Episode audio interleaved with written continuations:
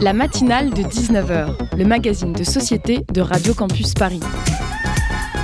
On y parle de sujets sérieux, de sujets moins sérieux, de ce qui se passe en Ile-de-France et de débats pas forcément consensuels.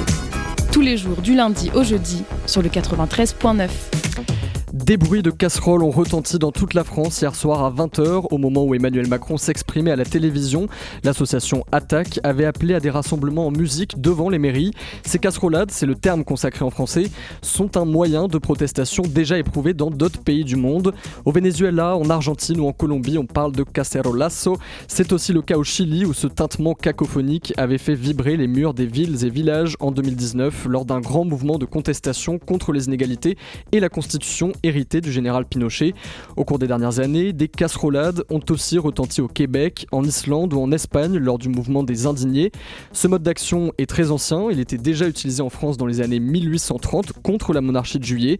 Derrière l'utilisation de cet objet domestique, à la fois basique et essentiel, on peut lire une aspiration simple, manger à sa faim, vivre dignement au quotidien.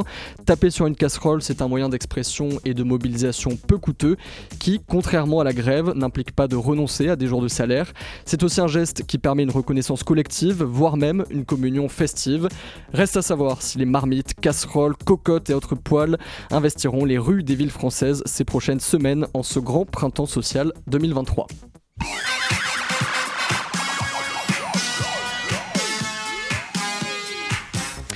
Ce soir, dans la matinale de 19h, nous allons parler de la situation des enfants à Mayotte, alors que des milliers d'expulsions vont avoir lieu dans les prochains jours dans le 101e département français. Pour cela, nous recevons Mathilde Détré, qui est chargée de plaidoyer outre-mer à l'UNICEF. En seconde partie d'émission, nous invitons Julie Denzer et Héloïse Gauthier pour parler du festival féministe et intersectionnel Burning Women, qui s'emparera de la Bellevilloise à Paris dans quelques semaines.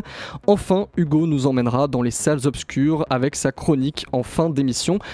Vous bien, la matinale de 19h, c'est parti pour une heure. La matinale de 19h sur Radio Campus Paris. Dans quelques jours commencera à Mayotte l'opération Wambushu. 500 gendarmes sont dépêchés sur place en renfort des centaines déjà présents sur l'île au lagon, qui n'est longue que de 50 km euh, et euh, large d'une quinzaine, plus ou moins. Leur mission pendant plusieurs semaines, expulser 10 000 personnes en situation irrégulière vers les îles voisines des Comores et détruire les bidonvilles où elles vivaient. Cette opération, elle a été pensée par le ministre de l'Intérieur, Gérald Darmanin, et validée par Emmanuel Macron lui-même en Conseil de défense. Pour les élus de l'île qui font le rapprochement entre immigration et insécurité, les expulsions massives sont nécessaires pour mettre fin aux violences qui règnent sur l'île. A l'inverse, de nombreuses organisations s'alarment du risque d'atteinte aux droits des étrangers. Ce soir, nous allons plus précisément nous intéresser à la situation des enfants à Mayotte et aux conséquences que cette opération pourrait avoir sur leur vie. On a le plaisir de recevoir Mathilde Détré, qui est chargée de plaidoyer à l'UNICEF pour les Outre-mer. Bonsoir. Bonsoir. Et je précise que vous avez vécu deux ans et demi à Mayotte, et donc vous connaissez, euh, je dirais, presque intimement l'île de Mayotte. Alors la première question que j'aimerais vous poser, euh, c'est de savoir, est-ce que, enfin, est-ce qu'on sait si des enfants vont être expulsés à Mayotte dans les prochaines semaines? Bah alors déjà, il faut savoir que l'opération euh, d'ampleur qui est prévue à Mayotte, elle s'inscrit dans un contexte plus global où les droits des, des, enfants et des jeunes sur le territoire sont parfois mis en danger. Euh, c'est notamment le cas euh, pour euh, la lutte contre l'immigration dite clandestine ou la destruction des habitats dits insalubres, où il y a de nombreux enfants qui sont enfermés en centre de rétention chaque année et expulsés vers leur pays d'origine. mais également, il y a aussi de nombreux enfants qui vivent dans les habitats dits informels et qui sont concernés par, par les opérations de destruction. Mais on n'a pas de chiffres précis sur le nombre d'enfants qui sont concernés par, par l'opération. Ok. Dans, ces quartiers informels, les, enfants qui, euh, qui, vivent là, est-ce que c'est des enfants euh, qui ont la nationalité française, qui ont la nationalité comorienne? Alors il y a une pluralité de situations en fait euh, dans ces quartiers-là. Il y a un état déjà de mal logement à Mayotte, mais qui concerne vraiment tous les habitants, peu importe la nationalité et peu importe aussi la situation administrative. même s'il y a certaines catégories de personnes qui sont de fait plus vulnérables puisque euh, bah, soit elles sont en situation dite irrégulière, euh, soit les, ça peut aussi être le cas des enfants qui sont pas scolarisés euh, ou qui vivent aussi dans des familles dans ces conditions précaires. Donc c'est vraiment une pluralité de situations. C'est-à-dire que les, droits élémentaires des enfants, à commencer par le droit à l'éducation, ce droit-là, il n'est pas garanti à Mayotte. Alors, il est hum, difficilement euh, garanti. Ou est-ce qu'il est effectif en tout cas? Alors, bah, c'est intéressant la question puisque c'est un sujet qui est vraiment euh, d'actualité. Euh, nous, à l'UNICEF, on s'intéresse vraiment à l'accès à l'école, à l'accès enfin, à la scolarisation de tous les enfants. pour faire peut-être le comparatif en Guyane, le rapport de l'UNICEF a fait état de 10 000 enfants non scolarisés sur le territoire. Et il y a une étude universitaire très récente qui est sortie récemment pour Mayotte qui fait état entre entre 5000 et 9500 enfants qui ne sont pas scolarisés sur le territoire. Donc le chiffre est énorme pour un territoire aussi petit comme, euh, comme vous l'avez précisé au début. Et en fait, l'opération qui est prévue euh, risque de fait mécaniquement euh, d'accentuer ces situations bah, de non-accès à la scolarisation. Est-ce qu'on peut parler des conditions de vie des, enfants qui, pour certains, risquent l'expulsion et qui vivent dans ces quartiers d'habitat informels mm. en matière d'accès à l'eau, à l'alimentation, tout simplement mm. Comment vivent ou survivent les enfants dans ces quartiers à Mayotte bah, c'est des conditions qui sont très difficiles. Euh, il y a énormément de, enfin, de bidonvilles. Le bidonville de Kaweni, c'est le plus grand bidonville euh, de France. Euh, donc il y a énormément de personnes qui vivent dans des situations précaires très difficiles, avec un gros problème d'accès à l'eau, qui est un problème général sur l'île de Mayotte, mais qui, en, et qui est exacerbé dans les quartiers, dans les lieux de vie dits informels. Il y a de nombreux enfants qui, de fait, n'ont pas accès à l'eau, ont des gros problèmes de malnutrition aussi également, puisque la précarité, de fait, entraîne enfin une malnutrition. Il faut savoir qu'il y a 8 enfants sur qui sont pauvres à Mayotte. Sachant que la population, plus de 50% de la population a moins de 18 ans. Voilà, je vous laisse imaginer. C'est une euh, population très jeune euh, et qui souffre de cette pauvreté. Euh, ouais, qui sont en première ligne de, cette pauvreté qui est exacerbée sur ce territoire. on parle souvent des, des mineurs isolés à Mayotte. Qu'est-ce que c'est un mineur isolé? Alors un mineur, euh, alors un mineur non accompagné, c'est un mineur euh, euh, étranger qui arrive sur le territoire sans ses parents. Un mineur isolé, ce sont ben, des mineurs de moins de 18 ans qui sont sur le territoire sans représentants légaux. à Mayotte. Donc c'est vrai qu'il y a une forte proportion de mineurs non accompagnés sur le territoire qui est de fait lié euh, au contexte euh, que connaît euh, l'île de Mayotte. mais du coup, nous, on s'inquiète aussi à l'UNICEF de l'opération qui risque d'amplifier bah, la situation des mineurs isolés sur le territoire. Parce que pour aller un peu au-delà de, cette opération à venir, des opérations, enfin des expulsions, pardon, il y en a toute l'année à Mayotte. Qu'est-ce qui se passe concrètement sur ce petit territoire qui est à 8000 mm. km de Paris? Bah, C'est vrai que c'est intéressant de mentionner que c'est par le centre de rétention administrative de Mayotte, donc qui se situe à Pamandie en Petite Terre, euh, qu'il y a le plus de personnes qui sont euh, expulsées euh, du territoire français vers d'autres pays en France. Donc à Mayotte particulièrement, on a entre 25 000 et 30 000 personnes qui sont expulsées chaque année. Et parmi ces personnes, c'est un chiffre énorme. Et parmi ces personnes, il y a plus de 3 000 mineurs qui sont enfermés au centre de rétention administrative chaque année. donc c'est un chiffre qui est colossal. Euh, et nous, à l'UNICEF, on plaide vraiment pour euh, la fin de l'enfermement euh, des mineurs en centre de rétention, en zone d'attente, en local de rétention administrative et sur l'ensemble du territoire, donc et sur l'Hexagone et sur les territoires d'outre-mer. On va, on va sans doute reparler de ces centres de, rétention mm. où sont enfermés des mineurs. les, les, personnes qui sont arrêtées à Mayotte, elles sont expulsées vers des îles qui sont toutes proches, c'est ça? Alors, ça dépend de la nationalité euh, des personnes. Euh, c'est vrai que la proximité avec euh, les, les, îles comoriennes de l'archipel des Comores, souvent les personnes sont renvoyées dans leur pays dont elles ont la nationalité, donc c'est-à-dire les Comores. on a aussi des personnes qui sont expulsées à Madagascar ou alors autour de l'Afrique des Grands Lacs. Mhm. Donc ça dépend de la nationalité des personnes, effectivement. Est-ce qu'on sait si justement des, à Mayotte, il y a des, des demandeurs d'asile qui viennent du Rwanda, du Congo, justement de cette région de l'Afrique des Grands Lacs. Euh, euh, parfois, on entend aussi euh, des histoires de demandeurs d'asile qui viennent d'encore plus loin, du Yémen. Est-ce qu'on sait s'il y a des enfants de ces nationalités-là qui pourraient être visés par cette opération à venir? Alors, j'ai pas d'informations sur les nationalités visées. Je pense que l'opération, elle vise toutes les personnes qui sont considérées par l'administration comme étant en situation irrégulière, même si on pourra peut-être en reparler plus tard, mais il y a des situations qui ont été considérées comme illégales et arbitraires par la Cour européenne des droits de l'homme et le défenseur des droits. Mais j'avoue que là-dessus, j'ai pas de, j'ai pas de chiffres, j'ai pas de, d'informations là-dessus. Et quand on parle de, mineurs non accompagnés ou mineurs euh, isolés, c'est-à-dire que euh, euh, donc c'est des, des, enfants, des jeunes qui se trouvent à Mayotte, dont les parents sont expulsés. comment ils, comment ils s'en sortent à ce moment-là? Est-ce qu'ils sont complètement livrés à eux-mêmes à la rue ou est-ce qu'il y a des, des réseaux familiaux qui mm. interviennent ou associatifs bah, Déjà, il y a le droit français euh, qui, euh, qui suppose que tout mineur euh, isolé ou non accompagné se doit d'être protégé par l'administration. donc, il y a les services bah, d'aide sociale à l'enfance, de protection de l'enfance qu'on connaît actuellement, mais qui, qui subit parfois des dysfonctionnements qui fait que tous les mineurs, mais alors ça, ça vaut pour l'ensemble du territoire, mhm. tous les mineurs isolés ne sont pas forcément pris en charge par par ces structures-là. Donc c'est elles qui sont compétentes. Et après, bon, il y a des réseaux familiales, euh, euh, il y a aussi une grande aide au niveau du voisinage euh, qui, se met en place, une solidarité en fait citoyenne, mais qui, ne devrait pas être un palliatif aux mesures qui doivent être mises en œuvre par le droit français. C'est-à-dire que c'est la responsabilité de l'État de, bah, de, venir en aide mm. à ces enfants isolés, livrés eux-mêmes. Et, est-ce mm. que les, les services d'aide sociale, d'aide à l'enfance parviennent à faire face euh, à cette situation à Mayotte ou bien ils sont complètement débordés? Bah, Ils sont pleinement mobilisés, mais comme euh, toute structure d'aide sociale à l'enfance, il manque parfois euh, de moyens. donc c'est parfois compliqué d'accueillir enfin tous les enfants et tous les jeunes qui sont concernés par une situation euh, d'isolement. Donc, Parce que ces euh, enfants, ils ont besoin d'un toit, ils ont besoin de. Bien sûr, c'est le premier. À leurs besoins essentiels. Ouais, bah le toit, c'est le, c'est un peu la porte à l'application de d'autres droits qui sont garantis par la Convention internationale des droits de l'enfant. Donc c'est vraiment un préalable essentiel, enfin à la garantie des droits des enfants sur l'ensemble du territoire, quoi. Ouais.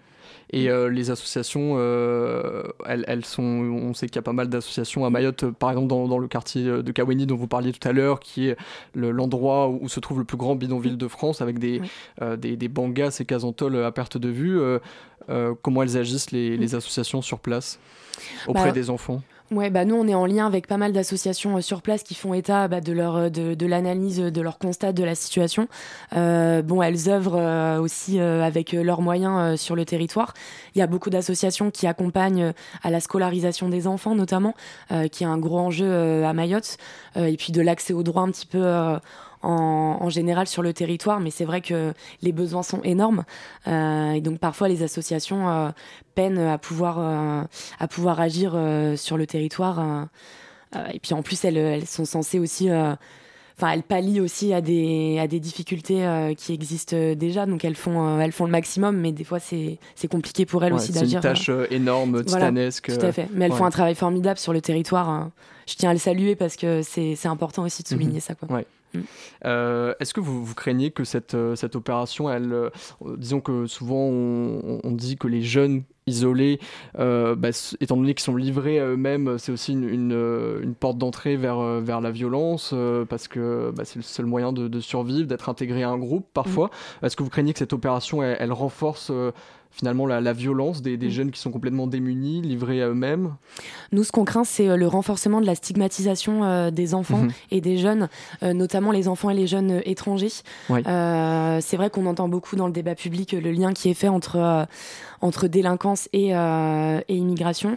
Nous, on craint que cette opération elle renforce la stigmatisation de ces enfants et de ces jeunes, sans pour autant s'attaquer vraiment aux, aux, causes et aux raisons premières de, de ces situations-là. Donc nous, c'est vraiment la crainte qu'on a, euh, euh, c'est vraiment cette stigmatisation euh, qu'on redoute et qu'on et qu'on aimerait qu'elle ne soit pas favorisée. Quoi. Et une stigmatisation qui se manifeste comment, est-ce y compris par exemple dans, le traitement médiatique de, de, la situation à Mayotte Ouais, dans le traitement médiatique. Comment on les présente ces jeunes parfois? Ben, bah ça, je vous laisse lire un petit peu la presse. c'est vrai que dans le traitement médiatique, et puis c'est aussi repris par par certains euh, représentants euh, politiques. donc c'est cette stigmatisation là qu'on voit dans les médias, enfin au quotidien. Mhm. et nous, on s'inquiète un petit peu de cette stigmatisation. Mhm. Vous, avez, vous, vous, alertez aussi à l'UNICEF sur ce, ce, risque d'une stigmatisation des enfants euh. Ouais, nous on recommande vraiment de ne pas faire l'amalgame entre, entre ces deux sujets qui sont pour, pour nous totalement décloisonnés. Et, et, et oui, totalement. Mm. Parce que quand, on revient, euh, vous parliez justement des, racines euh, de toutes ces difficultés. Euh, bah, à la source de, toutes ces difficultés, c'est des droits qui sont bafoués finalement, les, droits élémentaires des enfants qui sont bafoués. on parlait de l'accès à l'eau, mm. à l'alimentation, à la scolarité. Est-ce qu'on peut parler de l'accès à la santé aussi? L'accès à la santé aussi, ouais, ouais, totalement. Ça, c'est des droits bah, qui sont euh, garantis par la Convention internationale des droits de l'enfant, que je rappelle, la France a, a signé et, euh, et ratifié. C'est la convention qui est la plus signée dans le monde. Euh, et donc, effectivement, l'effectivité des droits des enfants actuellement en France, elle n'est pas garantie à 100%. C'est encore plus vrai dans, dans ces départements d'outre-mer comme, Mayotte. Nous, notre analyse de la situation des droits de l'enfant en France, elle a quand même montré des vulnérabilités qui sont exacerbées pour certains territoires, notamment les territoires dits d'outre-mer. C'est le cas de Mayotte, mais c'est aussi le cas de l'île de la Réunion Mhm. c'est le cas euh, de la Polynésie française, de la Guyane, euh, dans des proportions différentes, mais c'est vrai que les territoires dits d'outre-mer souffrent malheureusement de vulnérabilités qui sont exacerbées. Et c'est un problème qui est particulièrement euh, exacerbé à Mayotte à par rapport aux autres départements d'outre-mer bah là, on est encore dans l'analyse de la situation des droits de l'enfant dans les territoires d'outre-mer. D'ailleurs, je profite pour dire que on est vraiment sur cet état de diagnostic à l'UNICEF. On souhaite renforcer notre expertise sur ce sujet-là. Mais c'est vrai que les territoires euh, qu'on connaît déjà bien sont les territoires de la Guyane, où mhm. l'UNICEF est déjà, euh, enfin, agit déjà en tant euh, enfin en tant que tel puisqu'on a une présence salariée là-bas. Et le territoire de Mayotte bien évidemment ça c'est les, les, rapports du défenseur des droits notamment qui, le, qui font état de, de difficultés importantes quoi. Parce que la, la, convention des droits de l'enfant qu'a signé la France qu'est-ce qu'elle prévoit c'est des obligations pour les États en matière de, de protection des enfants d'accès aux droits? Tout à fait. C'est ça reprend en fait les droits fondamentaux euh, des enfants et des jeunes euh, sur euh, le territoire. Et c'est applicable sur l'ensemble du territoire français, en hexagone et en, outre-mer. Et parmi ces territoires, on, enfin parmi ces droits, pardon, on a bah, l'accès à l'accès à logement, l'accès à la santé, enfin voilà, la dignité des enfants de manière générale. Nous, c'est ça qu'on traite à l'UNICEF. En tout cas, mhm. on essaye. Merci beaucoup Mathilde Détré. On se retrouve dans quelques instants après une pause musicale. Merci.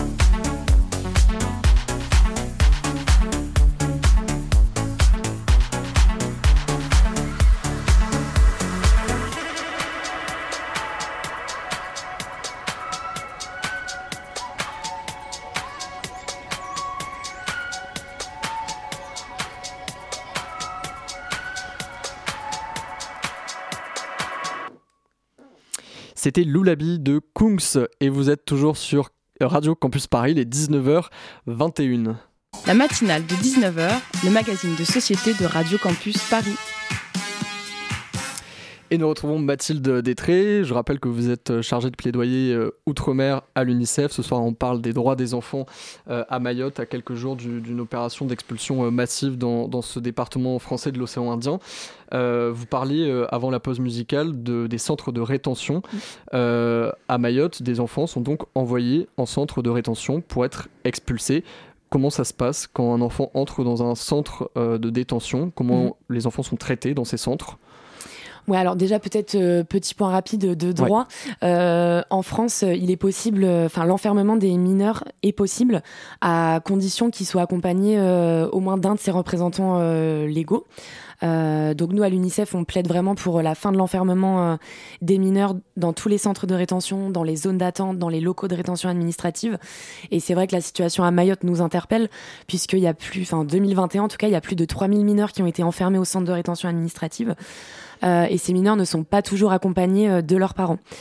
Euh, donc pour ça, l'administration a recours à certaines pratiques qui ont été dénoncées euh, par le défenseur des droits, mais qui ont été aussi condamnés par la Cour européenne des droits de l'homme. Je peux en parler un petit peu. Bien euh, sûr, ouais, de, de, de à quelle pratique euh, vous, vous faites référence bah Alors il y a deux pratiques qui, qui font en tout cas l'objet de documentation et qui ont été condamnées par les différentes instances et autorités administratives indépendantes. C'est le cas notamment de la Cour européenne des droits de l'homme, qui a condamné la France dans son arrêt Moustaï contre France, parce que la France rattachait en fait des enfants à des tiers. Euh, lors de l'interpellation, qu'elle soit maritime ou terrestre, à des tiers qui ne connaissent pas et qui n'exercent pas l'autorité parentale, euh, pour pouvoir enfermer les enfants et les, les expulser avec des personnes qu'ils ne connaissent pas. Ces tiers, c'est des, parfaits inconnus ou euh, qui c'est? Bah Alors, ça peut être des parfaits inconnus. On peut aussi voir euh, des nourrices qui gardent les enfants et qui se font interpeller avec les enfants qu'ils ou elles gardent. Ou alors des parfaits inconnus. Euh, le rattachement, il se fait vraiment de manière arbitraire au moment de, de l'entrée dans le centre de rétention. Donc, il y a cette pratique-là euh, qui existe et qui a fait l'objet d'une condamnation de la France par la Cour européenne des droits de l'homme. Et il y a une deuxième pratique qui a fait l'objet d'une décision du défenseur des droits en fin d'année dernière, donc c'est très récent, euh, qui fait état en fait d'une euh, d'une pratique de l'administration qui modifie unilatéralement les âges des enfants pour les faire considérer comme majeurs pour pouvoir les placer seuls en centre de rétention et les renvoyer. Dans, ces cas-là, il n'y a pas de, contrôle des pièces d'identité Comment ça se passe? Comment euh, l'administration euh, peut-elle euh, attribuer des, faux âges à mm. des mineurs et, en les considérant comme majeurs donc? C'est une très bonne question. J'avoue que c'est une très bonne question. bon déjà il faut savoir qu'un mineur n'est jamais en situation irrégulière. Euh, c'est l'intérêt supérieur de l'enfant euh, qui prime. Un mineur est toujours protégé, peu importe sa nationalité. Donc on ne parle pas du tout de mineur en situation irrégulière. Euh, il ne devrait même pas faire l'objet d'une interpellation et d'un placement en centre de rétention. Mhm. souvent, les pièces justificatives qui sont présentées par, par les mineurs au moment de l'interpellation ne font pas foi aux yeux de l'administration, qui décide tout de même de les enfermer pour pouvoir les renvoyer avant d'être emmené dans ces centres de rétention, comment elles se déroulent ces interpellations mm. euh, dans, les rues de Mayotte? C'est une précision hyper euh, importante euh, puisque il faut savoir que le code de procédure pénale français autorise les contrôles d'identité sur l'ensemble du territoire de Mayotte. Mm-hmm. Donc c'est une dérogation euh, parce que normalement les contrôles d'identité sont quand même euh, très réglementés. C'est pas le cas en France hexagonale par exemple. C'est pas le cas du tout en France hexagonale. Il y a des garanties euh, mhm. notamment de temporalité, de lieu, etc.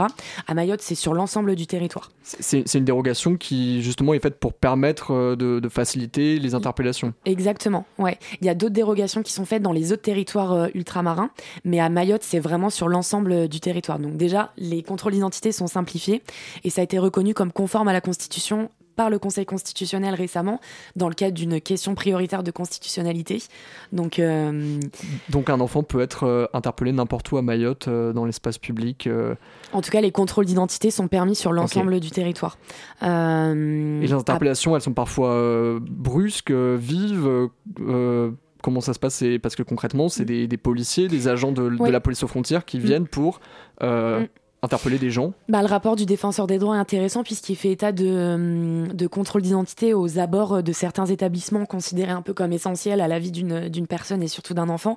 Euh, ça peut être devant euh, le centre hospitalier, euh, ça peut être aux abords des établissements scolaires. donc c'est vraiment sur l'ensemble du territoire. C'est-à-dire qu'un enfant à Mayotte parfois peut être interpellé, contrôlé à la sortie de son collège, de son école par des policiers Ouais, tout à fait. Bah, c'est le rapport du défenseur des droits qui, qui le précise et c'est personnellement moi des choses que j'ai vues aussi quand j'étais j'étais à Mayotte. Mm. Et une fois que, que, ce mineur, que l'enfant arrive au centre de rétention, est-ce qu'il peut rencontrer un avocat pour éviter d'être expulsé, pour mm. déposer un recours ou alors, il y, a des il y a deux associations qui œuvrent au centre de rétention pour permettre l'accès aux droits des personnes qui sont retenues. Euh, et donc, il y a des recours qui sont possibles euh, euh, pour annuler les obligations de quitter le territoire. Mais il faut savoir qu'à Mayotte, la durée de rétention est très courte. Mhm. c'est quelques heures parfois entre le moment où la personne arrive en centre de rétention et fait l'objet de la mesure d'éloignement par bateau ou par avion. Donc, c'est très compliqué pour les personnes enfermées et donc pour les enfants et les jeunes de faire valoir leurs droits, notamment leurs droits au recours. Euh, l'État euh, est régulièrement euh, condamné lorsqu'elle renvoie des enfants dans leur pays d'origine alors qu'elle ne devrait pas. et l'État est condamné à ramener les enfants sur le territoire avec des astreintes qui peuvent aller jusqu'à 2000 euros par jour. ça, ça arrive fréquemment. Donc là, on peut parler de, pratiques illégales de l'État quand des enfants sont expulsés alors qu'ils n'ont pas pu faire valoir leur droit au recours contre ces expulsions. Oui, qui est un droit fondamental euh, mmh. enfin pour, euh, pour les enfants, mais pour toute personne aussi euh, qui vit sur le territoire. Mmh, bien sûr. à Mayotte, on sait que le, la, la, question du, du, droit du sol est assez particulière. Enfin, disons que le, gouvernement souhaite limiter ce droit du sol à Mayotte, mmh. c'est bien ça?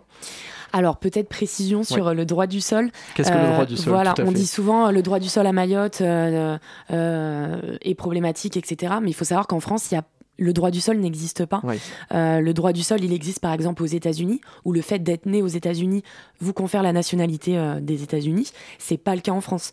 Euh, même si un enfant est né en France de parents étrangers, il doit quand même remplir des conditions qui sont souvent des conditions de temporalité liées, enfin voilà, à la scolarisation ou au nombre d'années sur le territoire. Ça vaut pour les territoires ultramarins comme pour l'Hexagone, partout en France. Ça vaut partout en France. Mais à Mayotte, depuis 2019, euh, l'accès à la nationalité a été entravé ou en tout cas des conditions supplémentaires euh, ont été ajoutées, euh, ce qui fait que du jour au lendemain, bah, de, des milliers, on parle vraiment de milliers d'enfants, se sont retrouvés sans la possibilité de pouvoir prétendre à la nationalité française et du coup se retrouvent à 18 ans en situation dite irrégulière et doivent prétendre à un titre de séjour. Quand on sait que les demandes de titre de séjour à Mayotte avec les procédures dématérialisées, c'est très compliqué d'obtenir un rendez-vous, bah, souvent les, les jeunes qui deviennent majeurs se retrouvent dans des années blanches mhm. euh, et sont parfois euh, bah, sujets à des contrôles d'identité alors qu'ils sont sur le territoire et ils sont protégés contre les expulsions. Euh, ils se retrouvent quand même interpellés et placés en rétention. Ça, c'est un point important. À Mayotte, un enfant peut suivre toute sa scolarité dans des établissements scolaires et arriver à la majorité il n'a plus de titre de séjour et, et, donc il ne peut pas forcément construire son avenir euh, mm. dans l'île euh, où il a mm. grandi. Oui, bah alors comme un enfant n'est jamais considéré comme étant en situation irrégulière, un mineur n'a pas besoin de titre de séjour pour mm-hmm. être sur le territoire. Euh, ça c'est une première chose, mais c'est vrai que du coup à 18 ans, le passage à la majorité fait que les jeunes doivent se régulariser. Mais le fait est que parfois la situation est vraiment très difficile. Ils peuvent pas non plus faire leurs études dans l'Hexagone comme ils veulent, puisqu'un titre de séjour qui est délivré à Mayotte ne vaut que pour le territoire de Mayotte. Mm-hmm. Ça c'est aussi une dérogation Enfin, par exemple, moi, il y a plein de dérogations. voilà, il y a plein de dérogations, hmm. c'est ça. Ouais. Et, euh, un mineur qui, quand il, quand il devient euh, majeur, mhm. euh, n'obtient pas de titre de séjour, est-ce que, enfin, on pourrait parler de la nationalité aussi. Est-ce qu'il y a des situations où un, mineur n'a ni la nationalité française ni une autre nationalité Est-ce qu'il peut y avoir des mineurs apatrides ou est-ce que en général les, les jeunes à Mayotte qui mhm. n'obtiennent pas la nationalité française ont quand même une nationalité comorienne, par exemple? Bah, ils, peuvent, ils ont la nationalité de leurs parents. Donc, si leurs parents sont par exemple de nationalité comorienne, ils ont la nationalité euh, comorienne. Euh, on ne parle pas vraiment de cas d'apatridie en mhm. tant que tel. Euh, mais c'est juste qu'il y a un non-accès à la nationalité française d'enfants qui, s'ils étaient sur le territoire hexagonal, pourraient bénéficier de cette nationalité. Mhm. Donc il y a une rupture d'égalité de fait entre les territoires. Euh, l'opération euh, Wambushu commence dans, quelques jours. Comment l'UNICEF euh, va observer cette situation? Comment l'UNICEF agit pour protéger les mm. enfants dans, cette période trouble. On ne sait pas comment ça va se passer. Euh, on, parle de centaines de gendarmes mm. déployés à Mayotte pour euh, détruire l'habitat informel, pour expulser des milliers de gens. Mm. Comment vous agissez euh, à l'UNICEF? Alors moi, je dépends du service plaidoyer. donc vraiment, le plaidoyer, ça sert un peu à, dialoguer, à travailler avec l'ensemble des acteurs qui sont concernés par les droits de l'enfant et à œuvrer pour une bonne application de la Convention internationale des droits de l'enfant sur l'ensemble du territoire. Et on espère aboutir à un changement des politiques publiques pour une meilleure prise en compte des droits de l'enfant. Donc nous, on agit vraiment en tant qu'observateur. Euh, on a aussi notre expertise qui nous permet bah, de produire des observations, des notes, etc.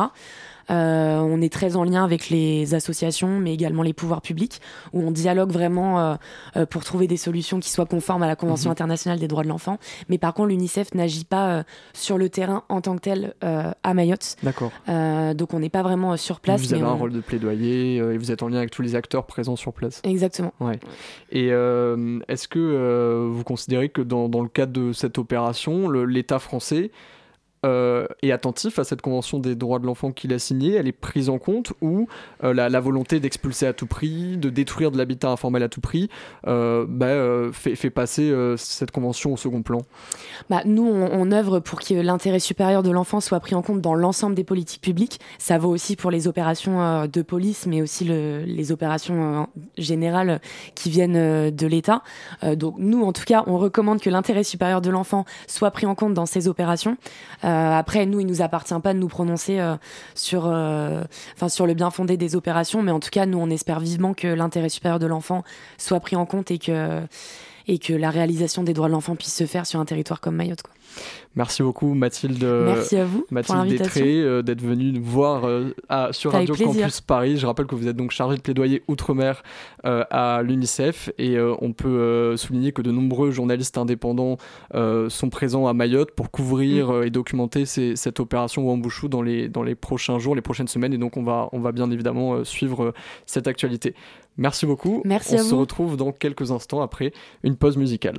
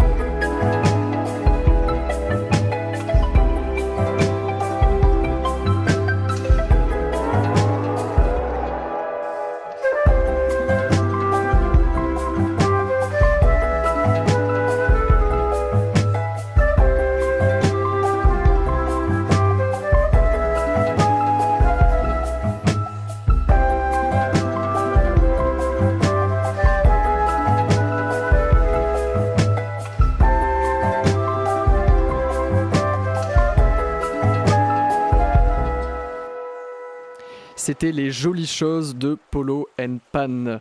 Il est 19h36 sur Radio Campus Paris. Dans un instant, c'est le Zoom. Le Zoom, dans la matinale de 19h.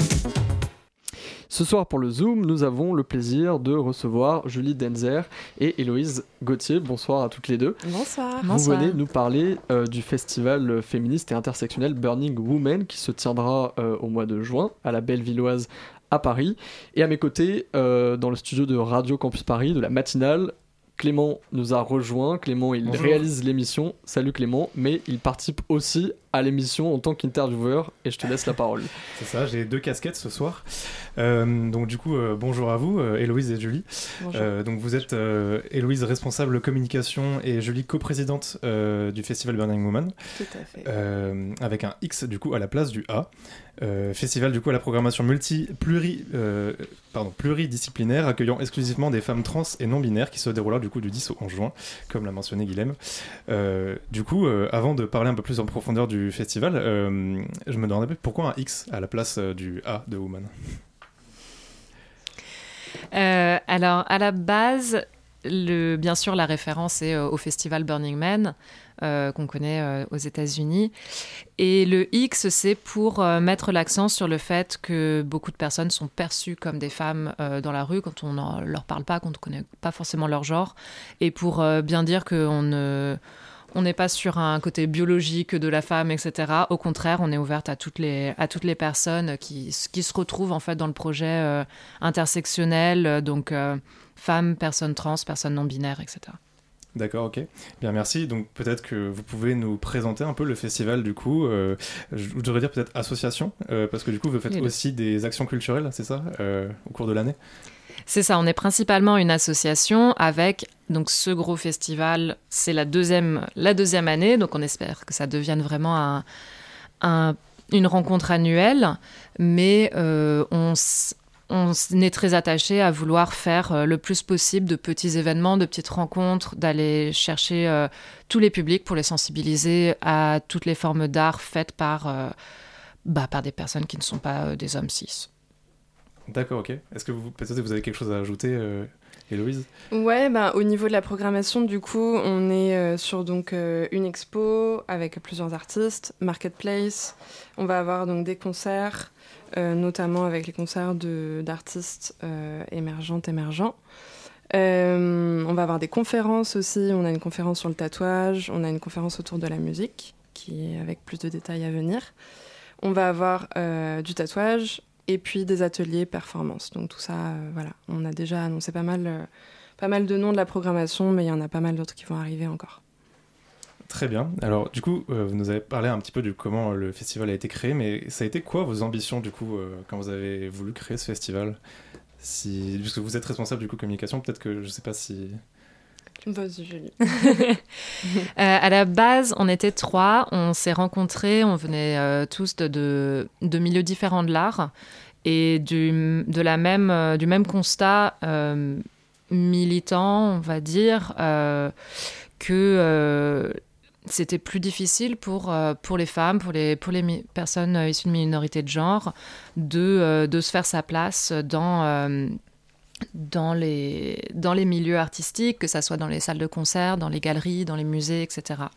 Donc on avait cette envie de bah, d'essayer d'apporter un peu un petit espace euh, à notre échelle euh, pour, euh, pour pouvoir exposer, pour pouvoir proposer de l'espace aux artistes pour montrer leur, leur travail. D'accord, ok. justement, du coup, les, c'est, c'est, j'ai pas envie de dire discrimination, mais enfin, du coup, c'est, c'est les inégalités. Les inégalités, pardon, merci. euh, quelles sont-elles? Quelles sont un peu les causes, du coup, euh, dans, dans, ou les raisons plutôt euh, de l'invisibilisation du coup, de ces artistes que vous, que vous représentez euh, à travers ce festival? Bah, elles sont multiples et ça va dépendre aussi des, médiums, les, raisons pour, pour les artistes des arts qu'on va dire visuels, donc qu'on va pouvoir exposer, que ce soit de la photo, de la sculpture, etc., des peintures. Déjà, l'histoire de l'histoire de l'art fait qu'on a mis en avant principalement des hommes, euh, des hommes blancs euh, qui plus est. Donc d'où aussi l'intérêt intersectionnel, c'est d'essayer de, comprendre en fait euh, pourquoi aujourd'hui d'autres personnes ont du mal à, percer. Et, et donc, bien sûr, il y a plusieurs raisons. Et le genre n'est qu'un aspect. et, et, bien entendu, bah, une, fois que, que l'histoire de l'art montre certains artistes, bah, qui, les montre, ces artistes-là, en fait, qui bossent dans les musées, qui bossent dans les galeries, et du coup, qui y est l'emploi, etc. Bon, bah, on se retrouve du coup toujours un peu avec les mêmes types de personnes. Et, euh, c'est un cycle, euh, bah, un cycle patriarcal qui se, c'est-à-dire, ça, ça, signifie que les, euh, les institutions culturelles aujourd'hui, par exemple, ne, ne, laissent pas la place aux femmes, aux minorités de genre, parce que c'est aussi tout un héritage patriarcal. C'est un héritage patriarcal qui, qui explique cela bah, je pense que c'est une des raisons. Oui, après, on est sur quand même une histoire assez multiple. Et heureusement, les, institutions culturelles, que ce soit en France ou, dans d'autres pays, s'ouvrent de plus en plus. Hein. On n'est pas non plus euh, encore complètement fermé, même si on reste sur nos traditions et qu'en fait, on, a, on commence à s'ouvrir depuis quelques années ou depuis quelques décennies. Et, euh, et on a besoin, en fait, d'avoir de, de plus en plus d'espace, d'avoir de plus en plus de projets et d'ouverture. Ce, festival, il va avoir lieu à la Bellevilloise, c'est bien ça? Euh, Et puis on a, on a aussi euh, remarqué dans vos partenaires qu'il y avait euh, Doc Martins et, forcément ça nous a interpellés. Comment avez-vous noué ce partenariat? Eh bien, je crois que le partenariat avec Doc Martins, donc, qui est en effet notre sponsor principal sur le festival, qui nous soutient déjà depuis la première édition qui a eu lieu l'année dernière, c'était un peu une évidence euh, en fait, on, notre DA, euh, direction artistique, euh, les couleurs du Burning Woman l'année dernière, c'était jaune et noir. Et en fait, on cherchait des soutiens financiers parce que clairement, on démarrait, on est une association. Et euh, pour faire un événement de cette envergure, euh, voilà, il faut aller chercher quand même euh, des soutiens financiers. Et, et en fait, une fois, enfin voilà, je, passais dans la rue, j'ai vu le logo de Doc Martens et je me suis dit, mais bien sûr, c'est Doc Martens, il faut qu'on aille les voir. Et ça a matché. Et ça a matché, exactement. Et donc, du coup, ils nous ont soutenus donc, sur cette première édition qui s'est super bien passée. Et donc, le, le partenariat se renouvelle sur la deuxième édition. On a aussi d'autres partenaires qui nous soutiennent euh, mhm. vraiment euh, aussi depuis la première édition. Là, sur la deuxième, on a la mairie de Paris euh, qui a un gros soutien, le Centre national de la musique. cette année, on va avoir Gobi, qui est une marque de gourde. on va avoir les médias Boldy, Radio Campus Paris, bien entendu. Et puis Sorocité, et il y en a d'autres qui arrivent encore, donc qui seront annoncés très prochainement. Génial. Euh, et bien, du coup, vous en avez parlé justement de la première édition. Euh, est-ce que vous pourriez nous parler un peu de, comment ça s'est passé finalement euh, Vous avez dit, enfin, sur votre brochure, on peut voir que c'est assez, c'était un défi, c'était assez important. Est-ce que comment ça s'est passé pour vous? Alors, je crois qu'il y a une phrase qui résume très bien cette première édition qu'on a citée plusieurs fois. C'était un, un câlin géant. On a passé quand même deux ans et demi avec une petite équipe. On devait être 5-6, vraiment active, même actif, active, même pas. Euh, deux ans et demi à travailler dessus et on ne savait pas du tout ce que ça allait donner. On était sur un week-end en plus férié où vraiment Paris était vide. On avait un peu peur. Et on est arrivé et euh, ça a été euh, deux jours de vraiment de câlin, quoi, de, de solidarité, d'inclusivité. C'était un espace qui est, qui où, où, tout le monde se sentait bien, où on a vu des, des enfants comme des personnes âgées, enfin vraiment du, du bébé aux personnes seniors. Euh, donc c'était et, et, des personnes un peu de, de, tout milieu, de toute identité. Donc on, on a été très content, contente de, de voir que bah, que notre public avait compris ce qu'on voulait faire et à qui on s'adressait, c'est-à-dire à tout le monde. Mm, mm. Justement, c'est une question qu'on se posait avec Clément. Mm-hmm. Vous vous ouvrez à tout le monde et l'idée, c'est que euh, euh, voilà, tout le monde puisse venir euh, très largement. Oui. Oui, oui, et puis, puis c'est vrai que oui, ça s'est retrouvé sur cette première édition, et y compris au-delà des retours publics, les retours des artistes aussi de toute cette programmation très riche, parce que voilà, on est vraiment sur la pluridisciplinarité. Euh, on a eu des super retours aussi des artistes qui, avaient été super contentes, contents de, mhm. participer. Euh, euh, au niveau de la presse aussi, on a eu des super retours, des professionnels qui ont travaillé en collaboration, en partenariat avec nous. Donc, donc ouais, plutôt une, belle réussite sur cette première édition. Donc c'est parti pour la deuxième. Et par rapport à, du coup à cette première édition, est-ce que vous avez quelle nouveauté vous allez apporter du coup là cette année? Alors déjà, il y a le changement de lieu. L'année dernière, on était à la Maroquinerie. Là, cette année, on est à la Bellevilloise. La raison est qu'on souhaite accueillir plus de monde, Mhm. donc déjà augmenter les jauges pour accueillir euh, plus de public. Euh, et puis l'espace euh, au niveau exposition, marketplace est plus important. Et l'idée, c'est toujours euh, aussi de valoriser toutes les formes d'art et pas de mettre en avant un art en particulier. Donc, donc c'était l'idée aussi de, de, voilà, de passer à côté, à la vase. V- Votre ambition, c'est aussi de, de bousculer, peut-être de briser tous les carcans, tous les, tous les stéréotypes très enracinés, toutes les représentations. Euh, pourquoi l'art est, est un moyen euh, incontournable pour essayer de, de faire évoluer les, les mentalités, les représentations dans la société qui sont très, très, très enracinées? Euh, Je pense que l'art a toujours été un mode de, de contestation, euh, une manière de, manifester euh, beaucoup de, nouvelles sensibilités. De, et, en fait, euh, bah, je vous invite vraiment à venir voir en fait tous nos artistes qui et vous, en fait, ça, ça devient évident dès qu'on dès qu'on voit que ça soit les artistes visuels, de musique ou du spectacle vivant qu'on qu'on annoncera rapidement, sous peu, je crois. leur, leur, euh, leur création, en fait, se- ne sont pas forcément dans un militantisme très. euh, très comment, je sais pas comment dire, mais euh, très. euh, Obvious. Ouais, in your face, quoi. Mm. Mais, mais nécessaire et, et, euh, et ouvre à, d'autres possibilités aussi que ce qui peut se passer dans les, dans les parcours plus officiels. Mais en même temps, on veut aussi les mettre en avant pour qu'elles puissent après euh, bah, pouvoir continuer leur, euh, leur carrière. On n'est pas du tout contre. contre la réussite des artistes qu'on met en avant dans, dans les systèmes traditionnels de l'art, au contraire. Mhm. Alors du coup, euh, est-ce que vous recherchez des bénévoles? Est-ce qu'il y a des, enfin du coup, euh, peut-être euh, donner des informations à des auditeurs qui seraient intéressés de nous, rejo- enfin de vous rejoindre, pardon? De façon assez brève, parce que le temps file à toute vitesse. Exactement.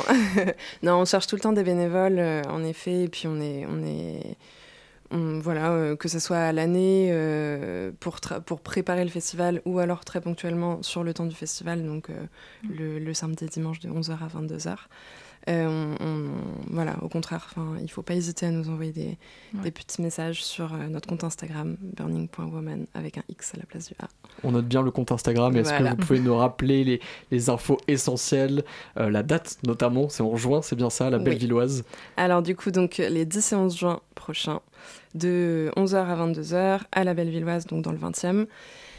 La billetterie aussi, on ne l'a pas mentionné, mais la billetterie euh, se trouve sur shotgun.fr en tapant Burning Woman sur la barre de recherche. Vous devriez pouvoir trouver ça. Euh, et puis donc euh, on a un compte Instagram qui est notre notre moyen de communication le plus fort, je dirais aujourd'hui. Donc burning.woman, tout simplement. Merci beaucoup, Julie Denzer et Héloïse Gauthier, d'être venues nous présenter le Burning Merci. Woman. Et on va justement écouter une artiste qui est programmée au Burning Woman et qui s'appelle Thelma. 8 a.m.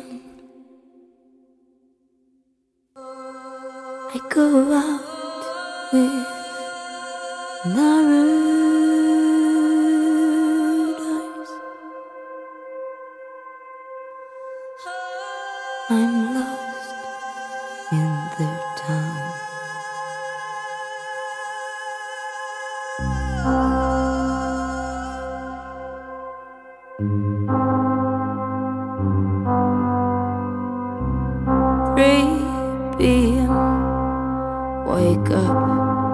with blood in my throat and I beat a beaten mouth. Still naked.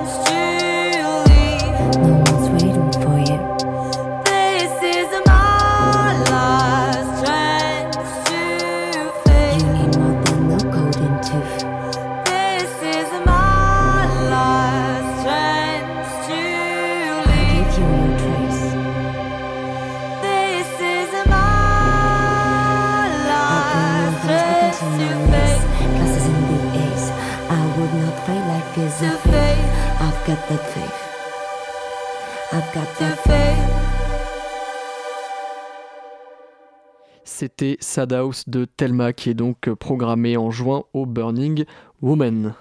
La matinale de 19h sur Radio Campus Paris. Et pour terminer cette matinale de 19h en beauté, nous rediffusons une chronique d'Hugo sur le cinéma bien évidemment et elle est présentée par Daphné. C'est parti. Il nous le disait pendant la pause, s'il était en manif aujourd'hui, c'était absolument par accident parce qu'il avait complètement oublié et c'était pas du tout fait exprès d'avoir oublié. Mais pourtant, à ses heures perdues, il dénonce. Ça tombe bien, ses heures perdues, c'est maintenant. Bonsoir Hugo. Bonsoir Daphné, bonsoir à... J'ai un micro, c'est bon. Bonsoir Daphné, bonsoir à toutes et à tous. Après avoir été auteur d'une chronique au vitriol la semaine dernière à propos du système bancaire, j'ai décidé cette semaine de m'attaquer au monde du travail. Si vous connaissez le système français et vous en plaignez déjà, là est l'occasion de relativiser un minimum, puisque je vais vous parler d'un pays où le capitalisme est roi, peut-être encore plus qu'aux États-Unis, la Corée du Sud. Pour ce faire, je vais m'appuyer sur un des meilleurs films que j'ai vu cette année. Quand je dis ça, c'est vraiment pas une blague, c'est un des meilleurs. Et ça tombe bien car il est au cinéma en ce moment, j'ai nommé About Kim So-hee. Et déjà, ce qui est surprenant, c'est que ce film, il est en train déjà de passer sous les radars. Ouais, oui, c'est vraiment regrettable parce que c'est vraiment un succès plutôt faible hein, finalement au box-office français, notamment car il souffre d'être sorti en même temps que les importantissimes Mario et les Trois Mousquetaires. Bref, loin de moi l'idée de cracher sur ces deux films qui ont l'air plutôt pas mal en plus, mais la portée sociétale d'About Kim So-hee va bien plus loin qu'une histoire de plombier ou de chevalier mo- moyenâgeux, car elle traite du, fabu- du fabuleux monde de l'entreprise.